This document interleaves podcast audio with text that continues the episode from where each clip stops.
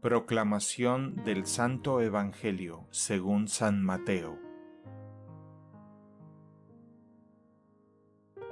En aquel tiempo se acercaron a Jesús unos fariseos y le preguntaron para ponerle una trampa.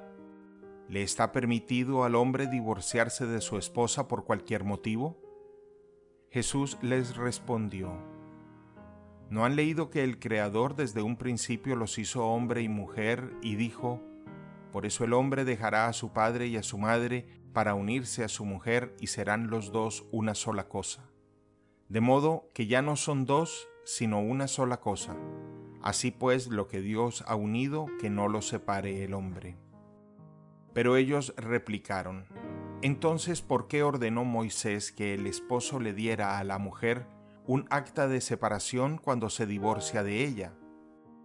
Jesús les contestó, por la dureza de su corazón, Moisés les permitió divorciarse de sus esposas, pero al principio no fue así.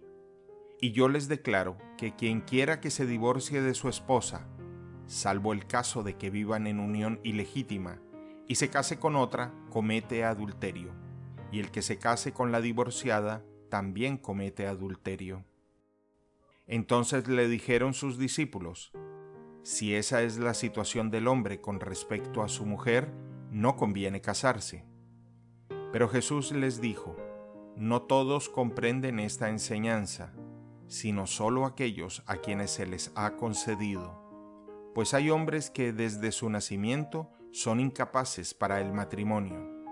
Otros han sido mutilados por los hombres y hay otros que han renunciado al matrimonio por el reino de los cielos. Que lo comprenda aquel que pueda comprenderlo. Palabra del Señor. El Evangelio del Día es producido por Tabela, la app católica número uno para parroquias y grupos. Para escuchar este episodio y mucho más contenido devocional católico, descarga la aplicación Tabela, disponible gratis en el Google Play Store o la Apple App Store.